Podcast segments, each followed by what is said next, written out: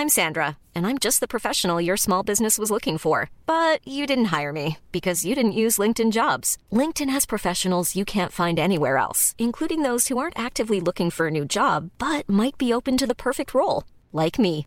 In a given month, over 70% of LinkedIn users don't visit other leading job sites. So if you're not looking on LinkedIn, you'll miss out on great candidates like Sandra. Start hiring professionals like a professional. Post your free job on linkedin.com/people today.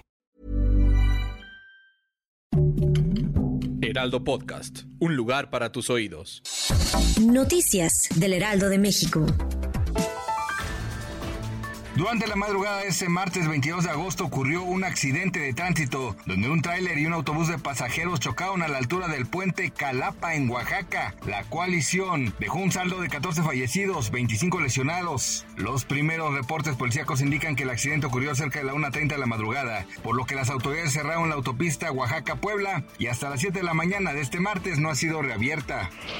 La noche de este lunes 21 de agosto se registró un desbordamiento de una presa en la alcaldía Álvaro Obregón debido a las intensas lluvias. Esto ocasionó la caída de un puente peatonal, además de dejar varias casas y autos bajo el agua. Autoridades locales aseguran que no hubo personas lesionadas durante las afectaciones. Sin embargo, la mañana de este martes 22 de agosto, la Secretaría de Gestión Integral de Riesgos y Protección Civil de la Ciudad de México decidió emitir una alerta roja para las alcaldías de Álvaro Obregón y Coajimalpa.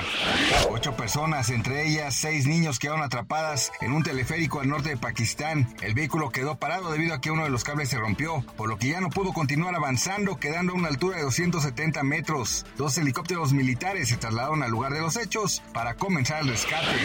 El cantante Luis Miguel tuvo que ser hospitalizado antes de su primer concierto en Chile. Medios locales dieron a conocer que el cantante tuvo que ser atendido debido a un malestar. Sin embargo, Luis Miguel continuó con su presentación. Horas después se daría a conocer que fue tan solo un cuadro gripal debido a los cambios de temperatura, por lo que continuará en las presentaciones programadas, por lo que continuará con las presentaciones programadas en Chile.